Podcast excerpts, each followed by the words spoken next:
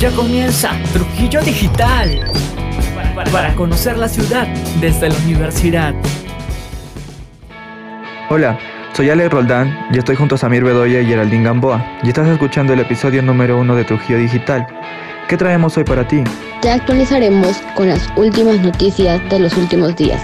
Escucharás una entrevista sobre el interesante formato de debate parlamentario británico, en la que nos acompañará una invitada muy especial. Y te enterarás de los eventos y productos culturales que todos los universitarios trujillanos deseamos conocer. No dejes de escuchar el podcast de Trujillo Digital. En breve comenzaremos. Desde Trujillo Digital llega Geraldine Gamboa. Esto es Primera Noticia. Bienvenidos, soy Geraldine Gamboa y esto es Primera Noticia. Iniciaremos con los hechos más resaltantes sucedidos durante la semana desde a nivel internacional hasta nivel local. A nivel internacional, los anticuerpos generados por la Sputnik aumentan a los seis meses. Un estudio argentino confirmó que los anticuerpos generados por la vacuna Sputnik aumentaban en los seis meses posteriores a la inoculación a causa de la maduración de las defensas. Si bien no se confirmaron los porcentajes, la cuenta oficial de Twitter del Instituto Gamaleya remarcó que los científicos habían observado un aumento significativo de la potencia neutralizante a las semanas 24 de la inyección, en comparación con el día 42 de su aplicación. Y por otro lado tenemos noticias netamente nacionales. Clases semipresenciales, más de 6.000 colegios volvieron a abrir en 21 regiones. ministro de Educación, Juan Cadillo, informó que el 69% del personal educativo cuenta con ambas dosis contra la COVID-19. Pronto se anunciarán más instituciones habilitadas. Cadillo detalló que el 99% de estos servicios educativos semipresenciales se encuentran en zonas rurales. De esa cifra, el 51,5% corresponde a nivel primaria, el 34,6% a nivel inicial y el 13,5% a nivel secundaria. Y también tenemos que Agencia Espacial Peruana busca que el sur del país destaque en observación astronómica a nivel internacional. Traer este proyecto al Perú permitirá mostrar que el país se puede desarrollar astronomía, afirma el director de la Agencia Espacial Peruana. El Observatorio Astronómico de Moquegua, dotado de un telescopio con espejo primario de un metro de diámetro, ha permitido en los últimos años el estudio de acontecimientos astronómicos. Actualmente la Agencia Espacial Peruana aspira a que nuestro país se convierta en un lugar clave para el desarrollo de investigaciones astronómicas y para lograrlo se viene realizando una investigación sobre qué regiones califican como sitios de observación. Y por último, pero no menos importante, tenemos a noticias locales. En Trujillo, busca recuperar espacios públicos y usar transporte no motorizado. Comuna Provincial lanzó campaña Muévete Trujillo con el objetivo de tener una ciudad sostenible. Necesitamos un transporte limpio, un transporte que incluya a todos. Tenemos que socializar estos proyectos con los colegios, profesionales, transportistas, en la sociedad civil organizada. Trujillo ya es una metrópoli en la región, hecho que nos conlleva a replantearnos cómo queremos ver a nuestra ciudad en el futuro. Es lo que manifestó el alcalde José Ruiz Vega. La libertad también supera el millón de dosis aplicadas contra el coronavirus. La entidad precisó que se han aplicado más de un millón de vacunas Pfizer y Sinopharm en la región. La libertad superó el millón de dosis aplicadas contra la COVID-19 según el último reporte de la Gerencia Regional de Salud. La entidad precisó que se han aplicado 1.012.021 vacunas Pfizer y Sinopharm en la región, las cuales 581.292 ya recibieron su primera dosis y 430.729 recibieron la segunda. La meta del gobierno regional es tener vacunadas a 1.216.000 personas. Y por último, La Libertad. Museo de Chan ofrece un atractivo programa para todos los públicos. Actividad es promovida por el Ministerio de Cultura cada primer domingo del mes para revalorar la historia milenaria de nuestra cultura chunú en el marco del programa Museos Abiertos que promueve el Ministerio de Cultura, dice que los visitantes al asistir al museo y al conjunto Nik y conocer cerca todo lo relacionado a la cultura chumú. Hasta aquí termina nuestro blog informativo. Los dejo con mi compañero Samir Bedoya y nos vemos en el tercer bloque. Chao. De los temas de actualidad, conozcamos la otra cara de la moneda con Samir Bedoya. Bienvenidos, bienvenidas a La Otra Cara de la Moneda. Mi nombre es Samir Bedoya y en este primer episodio de Trujillo Digital nos encontramos con Lorena Teclea, presidenta de la Sociedad de Debate de la Universidad Nacional de Trujillo y estudiante de Derecho de la misma universidad. Bienvenida Lorena. ¿Qué tal? Hola con todas y todos los que nos escuchan. Estoy muy feliz por la invitación y pues muy feliz también de estar contigo. Eh, muchas gracias Lorena y también estoy muy feliz eh, de tenerte aquí presente.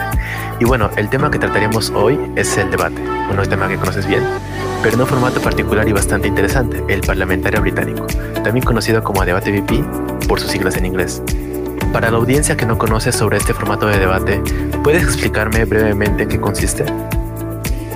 Claro que sí, el formato parlamentario británico pues consta de cuatro cámaras que debaten acerca de una moción en específico. Esta moción en específico tiene un tiempo determinado que es muy diferente a otros formatos de debate, pues es un tiempo de 15 minutos en cual las cuatro cámaras se preparan para defender o oponer la moción y creo que la complejidad justamente del formato es la que tienes que competir no solo con las cámaras contrarias, sino con tu misma bancada.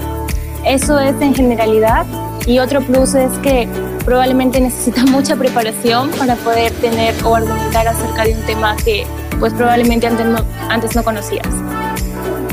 Claro, y, y las posiciones en este, en este formato de debate, ¿cómo se dan? En realidad las posiciones tú no las conoces, se dan de manera aleatoria, siempre hay un equipo detrás de cada torneo que son los que van a manejar esos, esas posiciones y pues en realidad es como suerte que tienes al tener cualquier posición. Claro, eh, me refiero más bien a las posiciones finales, como quién gana el debate, por ejemplo. Ah, ok, eso está determinado por un panel, en realidad que son los jueces que tienen cierta experiencia, pues hay un juez principal que se encarga de, de guiar todo el debate y está todo un panel el cual tienes que persuadir y convencer, convencer justamente con tus argumentos de por qué es más probable que pase algo o de por qué tu cámara está abordando los puntos más importantes de, de la moción. Lo cual termina siendo la finalidad del, del debate, ¿no? De este formato. Sí, exactamente. La finalidad es convencer a los jueces, convencer al panel y tratar de dar una respuesta que solucione a varias problemáticas, porque en sí el debate competitivo y parlamentario británico toca muchas problemáticas que suceden pues, en nuestra realidad cotidiana. Gracias, Reina. Eh, más bien quiero hacerte una pregunta un poco más personal. ¿Cómo crees que ha influido en tu vida el debate? Wow, esta pregunta me gusta mucho siempre que me la hacen porque creo que hay un antes y un después de que conocí debate. Es algo que me ha ayudado a crecer no solo como estudiante, sino también como persona en las capacidades críticas, en las capacidades de análisis o profundidad que le damos a situaciones que antes no nos hemos preguntado. Entonces creo que el debate influye en mi vida en manera positiva, en aspectos como tener una mayor capacidad de oratoria y de argumentación, pero también en cómo crezco personalmente para entender diversas dinámicas de la situación y cómo pues suceden ciertas dinámicas también para poder brindar en algún momento alguna solución. Hace un momento me dijiste que el debate puede tornarse competitivo, ¿no? En ese caso, ¿qué se necesita para ser un buen debatiente? Bien, yo creo que no hay un molde específico para ser un buen debatiente, pero lo que sí se tiene que hacer, pues, y aparte del compromiso, es entrenar y practicar. Creo que ir a muchos torneos te ayuda a tener mejor entendimiento, a tener mejor experiencia en los torneos y también conocer mucho más. La forma o el fondo creo que se va adquiriendo justamente con esta experiencia. Para ser un buen debatiente creo que tienes que tener mucho compromiso, mucha responsabilidad y más que todo pues no tener miedo a la frustración que muchas veces les pasa a los debatientes por no ganar, por la presión de estar en los torneos, por justamente cómo se tornan las dinámicas que suelen ser pesadas y suelen tomar mucho tiempo de preparación pues antes, durante y después de, cada práctica, ¿no? Eh, exactamente, Lorena. Más bien, con la siguiente pregunta puedes explicarnos un poco más sobre cómo es esto de que hay torneos de debate. Eh, y es que, bueno, aterrizando sobre nuestro contexto nacional, ¿cuál es el panorama de debate parlamentario británico en el Perú? Bien, el panorama del debate parlamentario británico pues viene ya desde hace muchos años. En realidad, en Lima precisamente es donde nace el formato parlamentario británico en Perú antes estaba muy centralizado, pero creo que también un poco de la virtualidad ha ayudado a que más universidades pues sigan adelante, crezcan y puedan ir a torneos, que son tu, tu, pregunta anterior, que hay dinámicas de torneos en que hacen diferentes universidades, en que hay empresas también que pueden hacer, que puedan apoyar a hacer torneos. Y pues está básicamente la invitación es para todos los estudiantes que tengan una sociedad de debate o que puedan ser independientes, que les interese la, el formato ¿no? o la competitividad. Y en Trujillo, ¿cómo ves eh, la situación del debate parlamentario? Bien, en Trujillo creo que en estos últimos años, debido a la coyuntura también, nos ha abierto muchas posibilidades como pues universidad pública hemos desarrollado un torneo, hemos hecho un torneo que salió muy bien en realidad, el Campeonato Nacional de Debate del Perú, que es uno de los más importantes justamente porque participan todas las universidades, por así decirlo, y en segundo es que eh, ha ido en evolución. Antes había solo una universidad, que era la Universidad César Vallejo, ahora pues hay sociedad de debate en la Universidad Privada del Norte, y ahora en la Universidad Nacional de Trujillo que recién pues ha cumplido un año. Y bueno, tú eres la presidenta de la Sociedad de Debate de la, de la UNT, ¿no? De la Nacional de Trujillo. Sí. Y bueno, actualmente tus, tu delegación está participando en el torneo de invierno que se está llevando a cabo desde hoy hasta es pasado mañana, este domingo 12 de, 12 de septiembre. Eh, cuéntanos cómo es la preparación que se hace antes de un torneo de debate. Bien, yo creo que Actualmente sí hemos mandado una delegación a este torneo, es por la, hecho por la Liga Estacional de Debate, justamente que son uh, estudiantes que son de todas las universidades y que se comprometen siempre cada año a hacer un torneo pues para que siga en incremento esta actividad. Hemos mandado una delegación, la preparación yo no creo que sea exclusivamente para el torneo, creo que más bien es una preparación continua, constante, ya te explicaba un poquito las dinámicas de quizá frustración o presión que sucedan, pero es uno como tareas de entrenamiento personalizados, también de entrenamientos de cómo lidiar con las emociones que van en los torneos y la presión. Y por último es tener pues compromiso y superación para entender que tienes que, que no conocemos todo y que se, tenemos que seguir aprendiendo cosas que incluso no nos habíamos planteado antes, ¿no? Y eso es básicamente lo que hacemos en la sociedad de debate. Y nos acompaña un entrenador que es de la PUC, pues Guillermo Roca, y también el otro entrenador que es Eric Castillo, que ahora es egresado de Derecho y que siempre está en constante eh, entrenamiento, igual que otras pues personas que están dentro de la sociedad que son muy destacadas y que ayudan pues el crecimiento de la sociedad. Y bastante, no solamente preparación académica, sino también unión y confraternidad en, la sociedad, en, en este ámbito del debate, ¿no? Eh, una de las últimas preguntas es cómo se lleva el debate en la virtualidad. ¿Qué tipo de beneficios o quizás perjuicios encuentras tú en los debates virtuales? Bien, yo creo que más que todo hay muchos beneficios. Como te comentaba, los torneos antes solían ser presenciales, lo que implica que teníamos que hacer costos ¿no? de movilidad para ir a Lima, quizá para ir a otro país como el Campeonato Mundial, lo que implica este, también distribución de tiempo por la universidad, pedir permisos, etcétera de cosas, ¿no? Ahora con la virtualidad se ha hecho mucho más accesible esta participación en torneos. Creo que incluso el costo para algunos torneos es, es más barato y en otros son gratuitos. Entonces eso nos posibilita como universidad también pública a poder participar y a seguir creciendo. Creo que básicamente, como te comentaba, crecer en debate es practicar mucho. Y entre más torneos vayas, creo yo que sale una persona mucho mejor debatiente, pero mucho mejor persona también al mismo tiempo. Entonces, la virtualidad creo que algún perjuicio que yo le encontraría sería que no podemos vernos todos y que quizá esos lazos no son tan, tan cercanos, pero cuando pase toda esta coyuntura pues del COVID, que ojalá sea pronto, creo que vamos a tener como muchos amigos y las redes de contactos van a ser mucho más grandes, que también es importante ahora, ¿no? Eh, exactamente, me parece que tienes respuestas bastante acertadas, la verdad. Y bueno, ¿qué les dirías a las personas que están escuchando este podcast, que son sobre todo universitarios trujillanos, para incentivarlos sobre intentar acercarse al debate? Sí, yo una vez escuché que no hay que tener miedo como a los nuevos retos y a los cambios que hagas, que siempre es para mejor.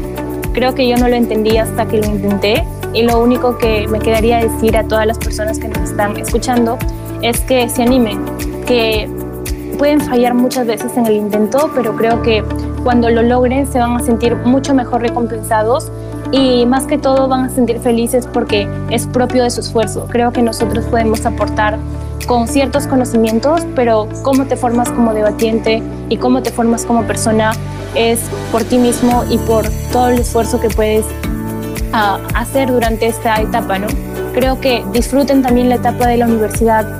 No solo es como estar en los estudios, también cultivar ciertas habilidades que creo que el debate te da y más que todo conocer realidades que no antes no nos habíamos cuestionado. Creo que eso es lo que te da el debate y hacer introspección también y analizar ciertas cosas que pasan a nuestro alrededor y que no podemos darnos cuenta. Les invito pues a todos y a todas a que participen en debate, a que se enteren que se informen. Pueden preguntar incluso por nuestras redes sociales también qué es el debate, cuándo abrimos proceso de convocatoria y pues que lo intenten en algún momento si es que tienen esa idea y si es que quieren pues formar parte de alguna sociedad. A las redes de SODE-UNT o Sociedad de Debate de la UNT, eh, muchos éxitos en la delegación en ese torneo que está dando ahorita mismo. Y también a ti, Lorena. Ha sido un placer tenerte como invitada en este primer programa de podcast. Eh, realmente me quedan bastantes dudas todavía, pero por cuestión de tiempo no puedo hacerlas. La conversación está muy interesante. Eh, este modalidad de debate también. Y todo lo que puede generar tanto la virtualidad como eh, como en la misma práctica. Me parece fascinante. ¿Algún comentario adicional que quieras hacer antes de despedirnos? No, muchas gracias por la invitación, por abrirnos este espacio para que conozcan un poco más de lo que es VP y pues animarlos mucho más a que conozcan este formato. Gracias de nuevo y pues éxitos también en este episodio. Muchas gracias. Esta ha sido la otra cara de la moneda y nos dirigimos al último bloque del día. Conmigo, hasta la próxima. Hora de recorrer la ciudad junto a Alex Roldán, Samir Bedoya y Geraldine Gamboa en Trujillo Expresa. Más bonita la he guardado en el pecho. Quise darte el mundo y tu abrazo fue estrecho. Mujer, ya no miro hacia el techo. Veo lo que fuimos en un bote de desechos. Erwin, la vida no es tan triste, pero solo ven lo que veo como un cliché. Bienvenidos a la parte final del programa. Soy Alex Roldán y en esta oportunidad hablaremos sobre la canción que acaban de escuchar. El tema pertenece al joven rapero, compositor y productor trujillano Erwin Lescano, cuyo nombre artístico es Dizan. Su carrera musical empezó en el 2014 con la canción Nostalgia y desde entonces no ha dejado de crear y producir música que frecuentemente publica en el canal de YouTube que lleva el mismo nombre que su seudónimo. En 2018 publicó un álbum titulado Tinta a piel y versos. Dicho álbum cuenta con 16 canciones que desarrollan sentimientos, emociones y experiencias vividas por un adolescente en busca de la solución a sus problemas. Hoy en día su canal cuenta con 118 videos musicales y acaba de publicar hace pocos días su nueva composición titulada Cliché. Puedes encontrar esta canción y más en el canal Disan que se deletrea como D-H-Y-S-S-A-N en YouTube o Spotify. El siguiente evento cultural, ya lo conocen, comenzó el día de hoy. Es el Torneo de Invierno, una edición de la Liga de Torneos Estacionales de el modelo de debate parlamentario británico. Cabe recalcar que gracias a la virtualidad, la participación en los torneos interuniversitarios de debate parlamentario británico no se desarrollan solamente en las localidades cercanas a las zonas de donde se encuentra cada universidad. Es decir, las universidades trujillanas no solamente se participan en la región La Libertad o, en todo caso, en Lima o en todo el Perú, sino que también interactúan debido a la, a la virtualidad con universidades de otros países tales como México, de España, de Colombia, de Chile, de Venezuela y etc. Pueden conseguir más información en la página de Instagram Debate Estacional o en la página de Facebook Liga de Torneos Estacionales de Debate, en la cual próximamente se estarán publicando las rondas eliminatorias de este torneo. El día de hoy, viernes 10 de septiembre, se dio inicio al mega evento financiero del Centro de Innovación y Formación Empresarial. Por ello, el equipo Incuban contará cada viernes y sábado de septiembre y la primera semana de octubre con la presencia de ponentes especializados en cada tema que pretende ayudarte a desarrollar tus conocimientos en finanzas. Hoy, en su primera conferencia, abordaron temas respecto a finanzas personales con la ponencia de Angelo Toledo. El día sábado se desarrollará un planteamiento financiero desde las 4 hasta las 6 pm. Querido oyente, hemos llegado a la parte final del podcast. Eso fue todo por hoy. Que tenga un buen fin de semana. Hasta pronto. Amigo, amigo universitaria, esto ha sido Trujillo Digital. Episodios nuevos cada lunes y viernes a las 9 pm. Nos escuchamos en la próxima.